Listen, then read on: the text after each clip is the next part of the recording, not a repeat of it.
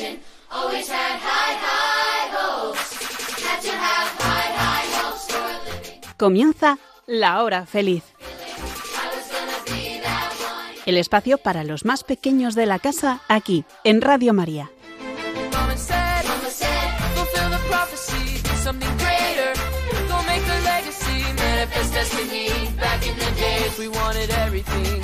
Muy buenas tardes. Os saluda Yolanda Gómez y me acompañan Elena, Blanca, Nuria y Sonia.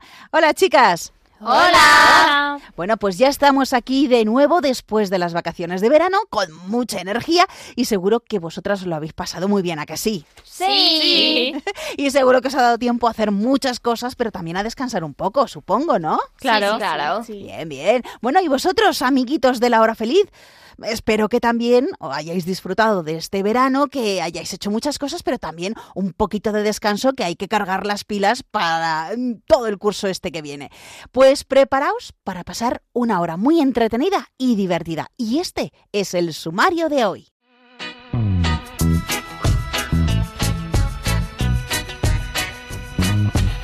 Hoy os vamos a hablar de la Virgen María y la oración. Y como no, de su cumpleaños, que celebraremos mañana. Después os contaremos muchas curiosidades sobre algunos monumentos especiales que hemos elegido para contar.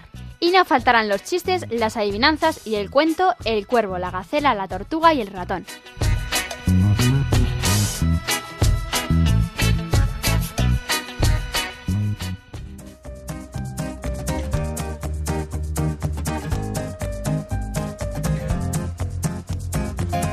No se trata de cuánto haces, sino de cuánto amor pones en ello.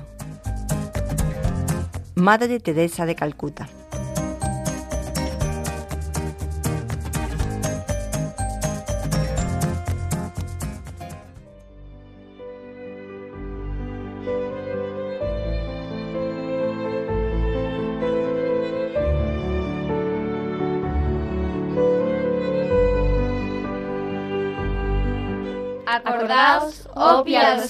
Virgen María, que jamás se ha oído decir que ninguno de los que han acudido a vuestra protección, implorando vuestra asistencia y reclamando vuestro socorro, haya sido abandonado de vos. Animado con esta confianza, a vos también acudo, oh Virgen, Madre de las Vírgenes, y aunque gimiendo bajo el peso de mis pecados, me atrevo a compadecer ante vuestra presencia soberana. No deseches, oh Madre de Dios, mis humildes súplicas, antes bien, escuchadlas y acogedlas favorablemente. Amén.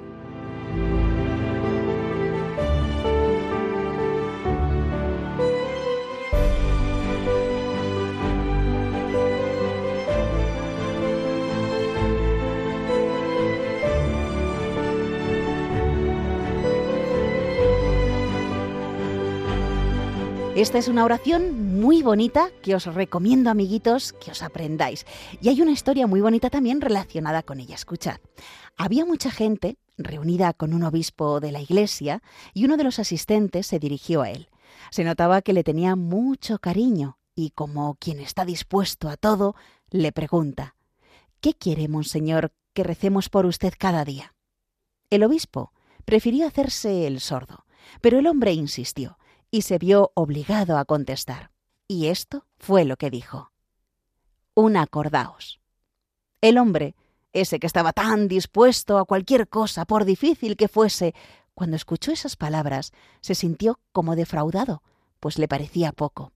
El obispo leyó en la cara de aquel joven su desilusión y añadió ¿Te parece escaso que poco valoras la oración vocal? Y es que, amiguitos, con una sola oración a la Virgen, si tenemos fe, hacemos mucho por aquellos a quienes queremos. Y por eso vamos a pedirle a la Virgen María que nos ayude a valorar cada oración. Sabemos que cuando le rezamos a ella, nos escucha con mucha atención y por eso no nos olvidemos de hablarle todos los días y de contarle nuestras ilusiones, lo que hemos hecho durante el día, nuestras preocupaciones.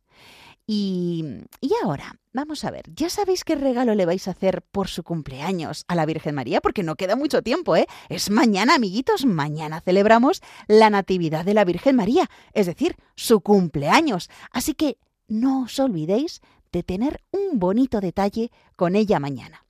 ¿Sabéis? La Natividad de la Virgen es una de las fiestas marianas más antiguas.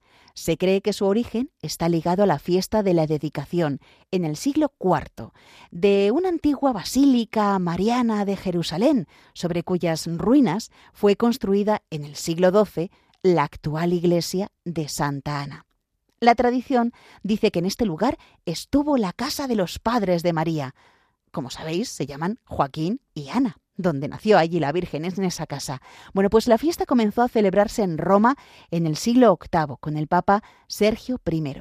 Y sabéis, es la tercera fiesta de la Natividad en el calendario romano. Celebramos, como no, el día que Jesús nació, que como sabéis es el 25 de diciembre. También recordamos cuando San Juan Bautista, el primo de Jesús, nació y lo celebramos el 24 de junio. Y el tercer cumple, pues es el de la Virgen María, mañana, 8 de septiembre. Y celebramos el nacimiento de María porque desde antes de nacer es ya la llena de gracia, libre de todo pecado, protegida en total santidad para luego llegar a ser la Madre de Jesús. Y un par de curiosidades con respecto a ese día. En Milán, una ciudad italiana, esta fiesta se remonta al siglo X, la catedral, dedicada a María Naciente, fue consagrada en 1572 por San Carlos Borromeo. Y en Milán, en la calle Santa Sofía, se encuentra el santuario donde se conserva una imagen de María recién nacida, custodiada por las Hermanas de la Caridad de las Santas Bartolomea y Vicenta. Esta imagen fue realizada en el siglo XVIII por una monja franciscana, la hermana Clara Isabel Fornari, a quien le encantaba modelar los rostros de cera del Niño Jesús y de María Niña. Regaló a las monjas capuchinas de Santa María de los Ángeles en Milán una bonita estatua de cera que representaba a la recién nacida María envuelta en pañales. Gracias a esto, la devoción a María Niña tuvo una fuerte expansión y se extendió por todas partes. Incluso hoy día, las hermanas de la Congregación de la Caridad del Over en Milán se llaman las hermanas de María Niña, fijaos. La estatuilla fue confiada a estas monjas a mediados del siglo XIX, dado que ellas se dedicaban al cuidado y al consuelo de los enfermos en el Hospital Chizzeri de Milán, la estatua de María Niña se convirtió en un punto de referencia y consuelo también, tanto para las monjas como para los enfermos. Y en 1884 también se le atribuyó una curación milagrosa, la de la postulante, es decir, que se preparaba para ser monja, Julia Macario, que llevaba varios días muy enferma. Tras su curación, la devoción popular a esta imagen de María Niña se extendió como resultado de las numerosas gracias obtenidas. Pues amiguitos, amemos mucho a la Virgen María. Ella nos quiere, nos cuida y cuando tenemos algún problema, pues se lo contamos a ella para que nos ayude. Y, y si estamos tristes, pues ella nos consuela. Ella, vamos, esto seguro, seguro, que nos ayuda en todo momento y además nos acerca a Jesús.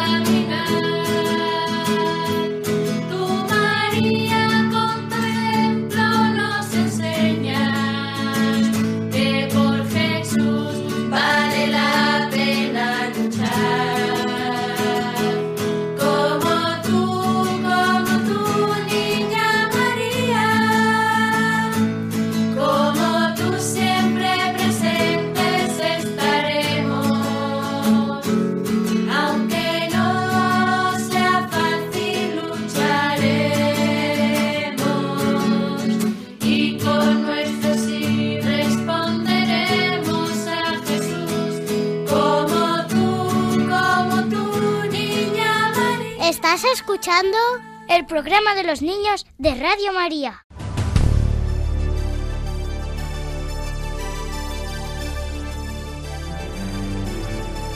Descubrimientos a los cuatro vientos.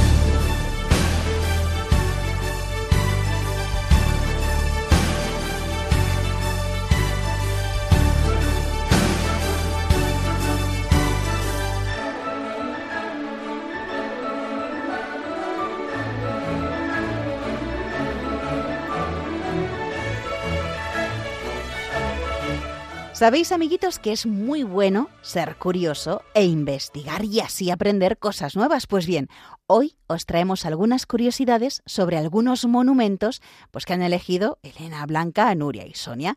Y vamos a comenzar por Elena, que nos va a hablar del Big Ben. Porque un día como hoy, pero en 1859, es decir, hace 164 años, se inició el funcionamiento del famoso reloj Big Ben que está en Londres.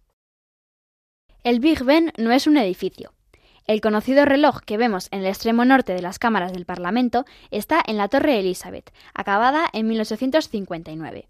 Y el Big Ben es la campana más grande que hay dentro, de ahí su nombre, Big Ben, Gran Campana, y tiene una historia bastante complicada. La original se hizo en 1856 y llegó al Parlamento en un carruaje tirado por 16 caballos blancos. Pesaba 16 toneladas. Desgraciadamente, la campana se agrietaba al sonar, seguramente porque el martillo utilizado pesaba demasiado, más del doble del peso que tenía que tener. En 1858 se hizo una segunda campana más ligera, pero era demasiado grande para colocarla en la torre verticalmente. Al final la consiguieron instalar de lado manualmente, lo que llevó 30 horas. Pero esta nueva campana también se agritó al sonar. Entonces propusieron un martillo más pequeño e hicieron un agujero en la campana para impedir que la grieta se agrandara. Esta es la misma campana que a día de hoy suena a cada hora. Ya veis, desde 1858 sigue sonando. A la hora de construir el reloj también hubo un montón de problemas. Al principio la torre era demasiado pequeña para acomodar el reloj.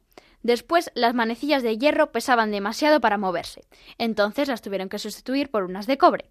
Al final, cada una de las caras mide 7 metros de diámetro y está hecho con más de 300 piezas sueltas de cristal.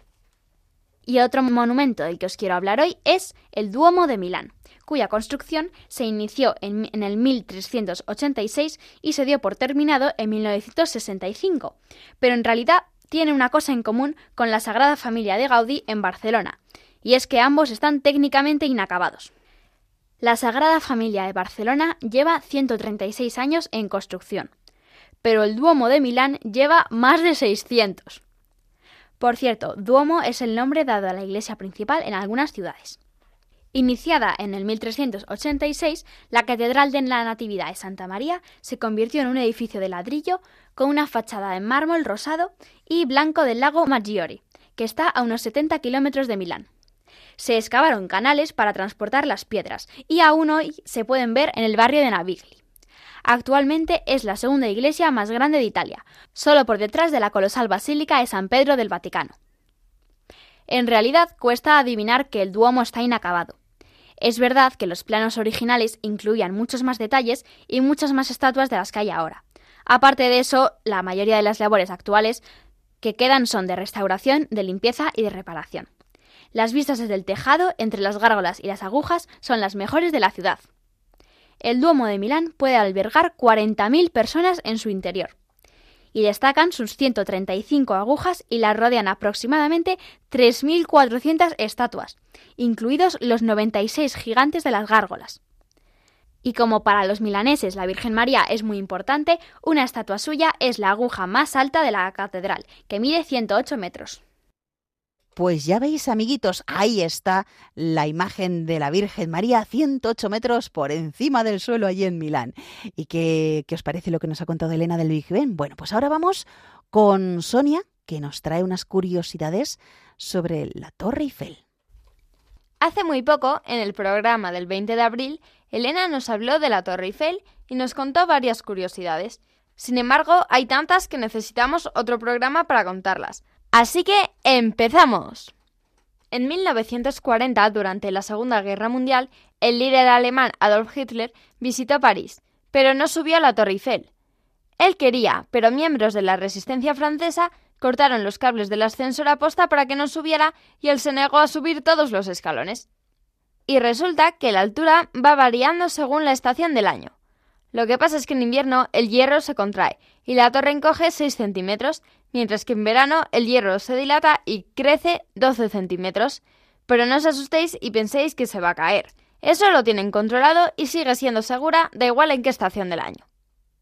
Y hablando de la estructura, es curioso saber que la Torre Eiffel no tiene el mismo color que hace 134 años. Se pinta cada 5 o 7 años y se gasta nada más y nada menos que entre 50 y 60 toneladas de pintura. Los 25 pintores la repasan con brocha con un tipo de marrón específico llamado Turifel Brown, que tiene tres tonalidades. La más oscura va en la base y conforme van subiendo el color es más claro. Seguramente hayáis visto en fotos o en persona la Torre Eiffel iluminada de noche. Esto pasa porque la Torre Eiffel tiene 20.000 bombillas de bajo consumo conectadas a un sistema del año 1985. Eso sí, las bombillas se cambian cada cuatro años. En 1891, la ciudad de Londres quiso hacer un edificio más alto que la Torre Eiffel, que era el más alto del mundo en ese momento, pero no lo consiguieron. El edificio nunca se terminó y acabó siendo demolido en 1907. Y hablando de superarla, en 1930 la Torre Eiffel dejó de ser el edificio más alto, cuando se construyó el edificio Chrysler de Nueva York. Pero los franceses decidieron, en 1957, ponerle una antena a la Torre Eiffel y entonces volvió a tener ese récord. Por supuesto, hoy en día hay edificios más altos. Pero la Torre Eiffel no es solo metal, sino también gente. Con esto me refiero a que en el friso que rodea la primera parte hay 72 apellidos de 60 centímetros de alto y con letras mayúsculas doradas. No son apellidos al azar, sino que son nombres de personajes sabios franceses. Gustave Eiffel quiso representar que su construcción estaba basada y daba homenaje a los padres franceses de la ciencia, las matemáticas, etc. Están escritos en orden aleatorio, pero tenían que cumplir una serie de requisitos. Por ejemplo, ninguno podía tener más de 12 letras y tenía que haber trabajado entre 1789, el final de la Revolución Francesa, y 1889, año en el que se construyó la torre. Todas las personas cuyos nombres estaban grabados ya habían muerto cuando la torre se inauguró. El último había sido el general Perrier, falleciendo un año antes, en 1888. Eso sí, hubo una excepción, Hippolyte Fichot, que seguía vivo cuando se inauguró. Como curiosidad, os diré que no hay el nombre de ninguna mujer grabada. Y para acabar, os voy a contar la curiosa historia de la, de la estadounidense Erika Labrie. Cuando visitó la Torre Eiffel en 2004, se enamoró de ella y decidió casarse. Habéis oído bien, se casó con la Torre Eiffel. Su boda tuvo lugar en 2007 y cambió su nombre por el de Erika Eiffel. Se tomó su historia muy en serio y fundó una organización para personas que tienen relaciones con objetos inanimados. Curioso, ¿verdad? Nos han hablado del Big Ben, del Duomo de Milán, de la Torre Eiffel y ahora nos venimos aquí a España con Nuria que nos habla de la mezquita de Córdoba. La construcción de la mezquita comenzó en el año 786 sobre la basílica. Más adelante se terminó el patio y se levantó el primer minarete. Con el crecimiento de la ciudad de Córdoba, se vio la necesidad de ampliar la mezquita para poder albergar a más gente. Esta ampliación comenzó en el año 833 y terminó en el año 855. Lo siguiente fue el aumento del tamaño del patio, el derribo del minarete construido y la construcción de uno nuevo, que sería un modelo para otros minaretes y los campanarios mudéjares. Durante el siglo X, aprovechando la grandeza del califato, se realizaron las intervenciones más extensas a la mezquita de Córdoba. No obstante, la considerada más bella es la de Alaquén II. En ella se derribaría el muro de la quibla, se ampliaría el oratorio, se construiría el doble muro de la quibla y la portada del mirab, entre otras mejoras. Con el continuo crecimiento demográfico de Córdoba, se amplió de nuevo. Una vez se llevó a cabo la reconquista de Córdoba en el año 1236 se realizaron diversas modificaciones en la mezquita. En el año 1371 se finalizó la capilla real de la mezquita catedral de Córdoba. En el siglo XV realizaron una nueva capilla y también una nave cristiana en medio de la antigua mezquita. Esta serie de intervenciones son las que han hecho que la mezquita de Córdoba sea en realidad una mezcla entre los valores artísticos de Oriente y Occidente, recibiendo el nombre de Mezquita Catedral de Córdoba. Y ahora algunas curiosidades. Fue la mezquita más grande del mundo. Tiene 23.400 metros cuadrados y puede caber hasta 20.000 personas, aunque ahora la mezquita más grande es Masjid al-Haram, en la Meca, en Arabia Saudí. Otra cosa que la diferencia más bastante es que la mezquita de Córdoba no está orientada a la Meca. Este monumento ha sido conocido por varios nombres, al principio como Mezquita al-Jama, a partir del siglo XVI se conoció como Asunción de Nuestra Señora, aunque antes era conocida como Santa María Madre de Dios. La torre del campanario se construyó rodeando los restos de Abderramán III, del siglo X. De hecho, los restos del minarete son visibles en su interior. El conjunto monumental de la mezquita Catedral de Córdoba alberga en su interior tres pequeños espacios museísticos, el Museo Visigodo de San Vicente, el Tesoro de la Catedral y el Museo de San Clemente. Muy bien, y ahora vamos con otro monumento. Blanca nos habla del Templo de Devot. Este es un templo egipcio que hay en Madrid. Pero, ¿cómo ha acabado un templo egipcio en Madrid? Pues para responder a eso, me tengo que ir un mogollón de años atrás y recordar un poquito de historia. La ciudad de Devot estaba en Nubia, a muy poquitos kilómetros de la primera catarata del Nilo. A principios del siglo II Cristo existió allí un pequeño santuario dedicado a Amón, al cual se le daba el nombre de la villa Tahut, la ciudad del templo, del que parece derivar el actual nombre de Devot. Sus preciosas paredes estaban decoradas con escenas, donde se veía a un rey realizando ofrendas a los dioses egipcios. A lo largo de los años, los distintos sucesores egipcios fueron mejorándolo y ampliándolo, y el santuario original dio paso a un pequeño pero completo templo egipcio. A lo largo del siglo XIX, mucho tiempo después, Egipto se convertiría en el destino turístico favorito de las clases altas europeas y americanas, por lo que Devot sufrió un gran deterioro por todo ese trajeteo de gente. Varias fachadas y portales se vinieron abajo, y además en 1898 se inició la construcción de una presa para regular el caudal del Nilo. Esta presa tendría consecuencias horribles para los templos y los sitios arqueológicos de Nubia, que quedaron sumergidos bajo sus aguas. Sin embargo, entre 1907 y 1908 se llevó a cabo la primera campaña de salvamento arqueológico de Nubia para intentar rescatar los templos. Pero durante las siguientes décadas el templo permaneció sumergido durante diez meses al año, los dibujos perdieron sus colores y las piedras se deterioraron aún más. Y por si no fuera poco, cincuenta años después, el gobierno de allí anunció la construcción de una nueva presa, mucho más grande y mucho más perjudicial para los templos.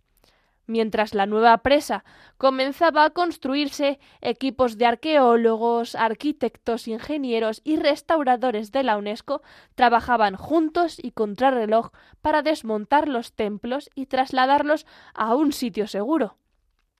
El templo de Devot fue el primero en ser rescatado, en el verano de 1960 el gobierno egipcio dijo que entregaría algunos templos a los países que más contribuyeran al salvamento de los monumentos nubios, y como España contribuyó mucho a la campaña de salvamento de Nubia, en 1968 Egipto donó el templo de Devot a España.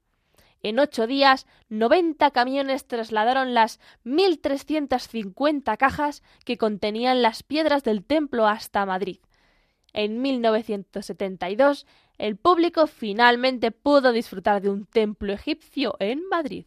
Muy bien, Blanca, y además que está muy cerquita de la Plaza de España, ¿verdad?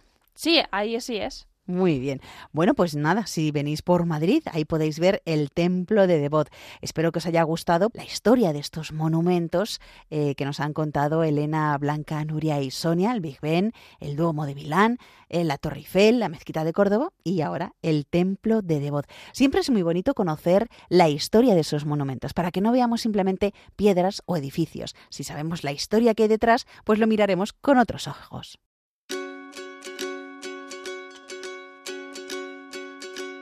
Has despertado con las ganas de volar. No hacen falta alas para el vuelo levantar. Búscalo. Nada es imposible ni lejano. No dejes que el miedo se haga espacio en tu interior. Nadie tiene dudas que es más grande tu valor.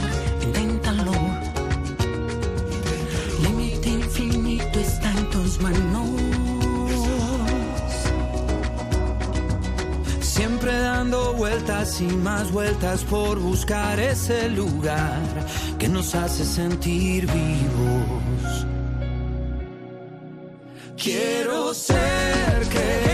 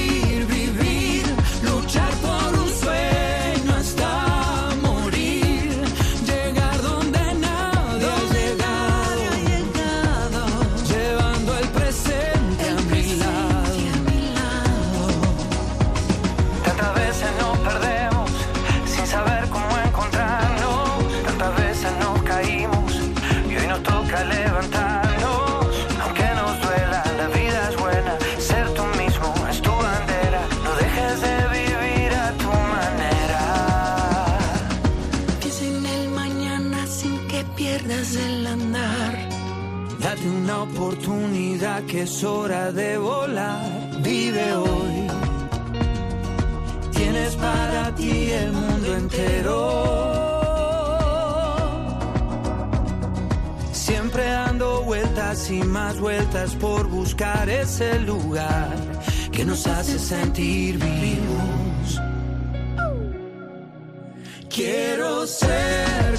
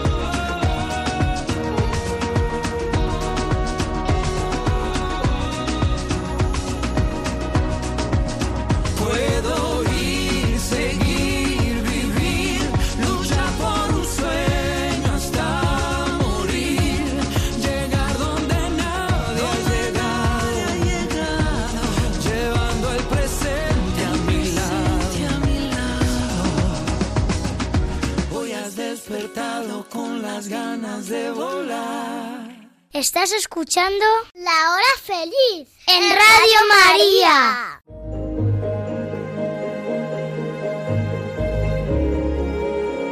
Chiqui Historias.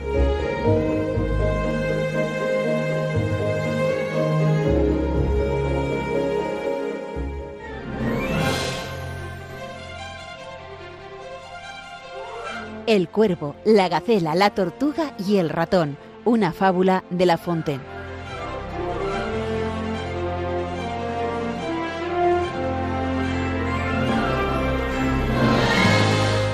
En un tiempo muy lejano, el ratón, la gacela, la tortuga y el cuervo eran muy amigos y vivían juntos en medio del bosque. Allí vivían felices, compartiéndolo todo. Una mañana, La gacela decidió dar un paseo y avisó a sus compañeros.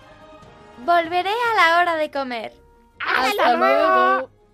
Le dijeron el cuervo, la tortuga y el ratón. Cuando llegó la hora de la comida, todos se sentaron a la mesa esperando que la gacela llegase enseguida.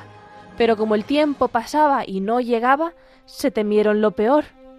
La tortuga comentó Si yo tuviese alas y plumas, como el cuervo, me iría volando para saber qué le pasa a nuestra amiga.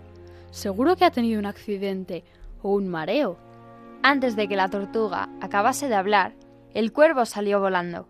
Desde lo alto vio cómo un cazador había presado a la gacela en una red. Dio la vuelta y se marchó hacia la cueva para informar a sus compañeros. El cuervo dijo Lo mejor es que la tortuga se quede vigilando aquí. Y venga conmigo el ratón. Él corre deprisa y ligero. Tal vez con un poco de suerte podamos salvar a la gacela. ¿Estáis de acuerdo? Como el ratón estaba conforme, se preparó para salir. La tortuga les acompañó hasta la puerta de la cueva y dijo Vale, como soy muy lenta me quedaré aquí. Pero la tortuga, en cuanto los vio lejos, salió también. El cuervo y el ratón llegaron donde estaba prisionera y sola la gacela. El cuervo trató de tranquilizarla mientras el ratón roía las cuerdas. Deprisa, la gacela huyó corriendo, y el cuervo voló hasta lo más alto de un árbol. El que no pudo salir corriendo fue el ratón. A punto estuvo de que el cazador le pisara.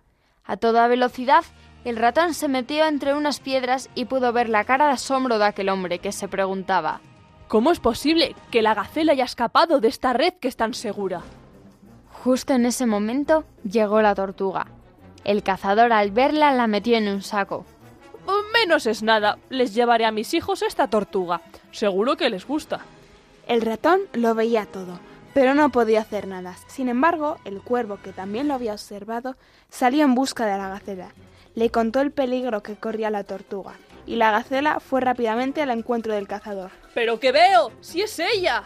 exclamó el cazador mientras dejaba el saco y corría con los perros detrás de la gacela. Entonces el ratón salió de entre las piedras y mordió con rapidez el saco. Cuando la tortuga salió, se abrazaron los dos y volvieron a la cueva. Allí estaban el cuervo y la gacela. Se abrazaron más de cien veces y no pararon de reír, pensando en la cara de susto del cazador al ver el saco vacío. Así que brindaron diciendo ¡Que viva la amistad, que da felicidad! ¡Que vivan los amigos que dan tanto cariño!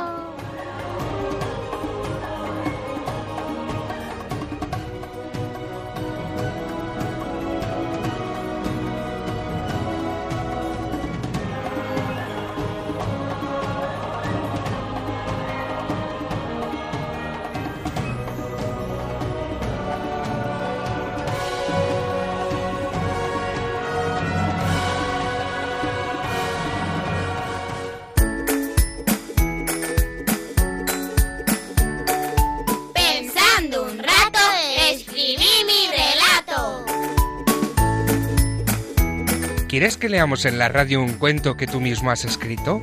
Solo tienes que decirles a tus papás que nos lo envíen al email lahorafeliz2 con número arroba radiomaria.es, indicándonos tu nombre, la edad que tienes, la ciudad donde vives y un teléfono de contacto. También puedes escribirnos por carta a la siguiente dirección. Paseo de Lanceros 2, primera planta, 28024 Madrid, poniendo Radio María, la hora feliz 2. De todos los cuentos que recibamos, el que leamos en antena recibirá una sorpresa. Ya sabes, la hora feliz 2 arroba radiomaria.es o por carta a Radio María La Hora Feliz 2, Paseo de Lanceros, número 2, primera planta, 28024, Madrid.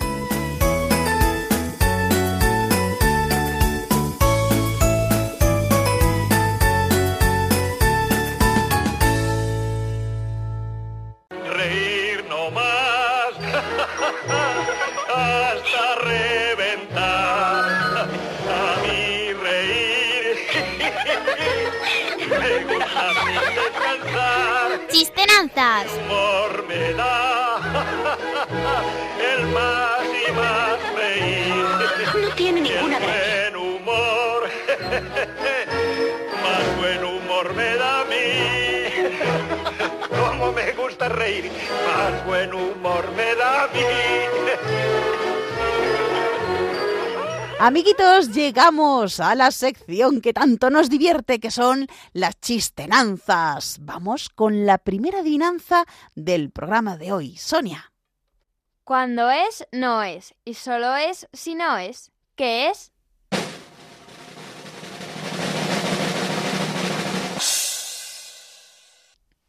La mentira. Sí. Muy bien, Elena, tu adivinanza. Con su risa mañanera, toda la playa alborota, pescadora y marinera.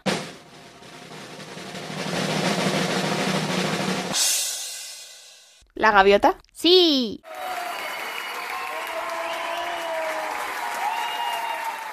Muy bien, Nuria, tu adivinanza. Sobre una piel bien tensada, dos bailarines saltaban.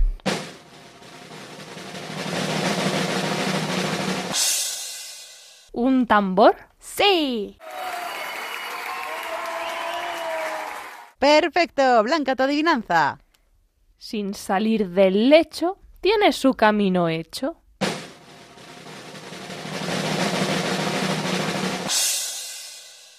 ¿El río? Sí.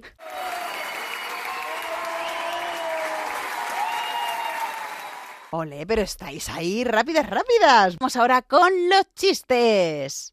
Sonia. Un amigo le dice a otro, ¿sabes? Yo soy un tipo saludable. Ah, ¿comes sano y eso? No, la gente me saluda. En el zoo, una orca abre mucho las mandíbulas y la chica del zoo pone la cabeza dentro. Después se dirige al público y pregunta: ¿Un voluntario para hacer lo mismo? Se levanta una niña y dice: Yo, yo, yo, yo, pero no sé si podré abrir tanto la boca.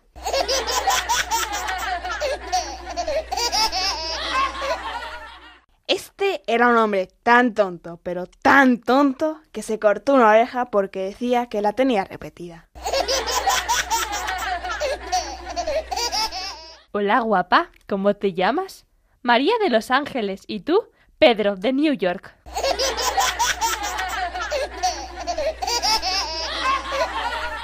Y llegamos ya al final del programa. Qué rápido se pasa el tiempo cuando uno se divierte, ¿verdad? Bueno, pues hoy os hemos contado curiosidades de algunos monumentos y la fábula de La Fontaine, el cuervo, la gacela, la tortuga y el ratón. Y también hemos hablado de la Virgen María, porque mañana, no os olvidéis, es su cumple.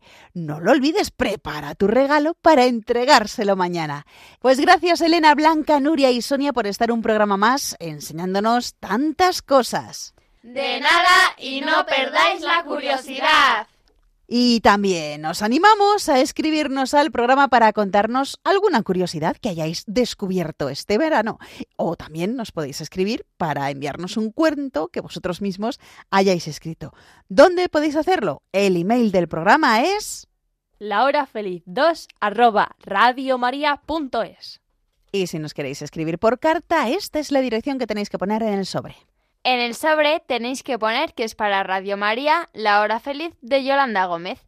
Y la dirección es Paseo de los Lanceros 2, primera planta 28024, Madrid. Anotado queda. Y si queréis volver a escuchar de nuevo este programa u otros anteriores, lo podéis hacer en el podcast de Radio María, entrando en nuestra página web www.radiomaria.es. Ahí tenéis que buscar La Hora Feliz de Yolanda Gómez. Pero también os recuerdo que nos podéis encontrar en Apple Podcast, en Google Podcast y en Spotify. ¿Y vosotros sed buenos? Sí, sí se puede. Sí se puede. Un abrazo para todos y sed felices.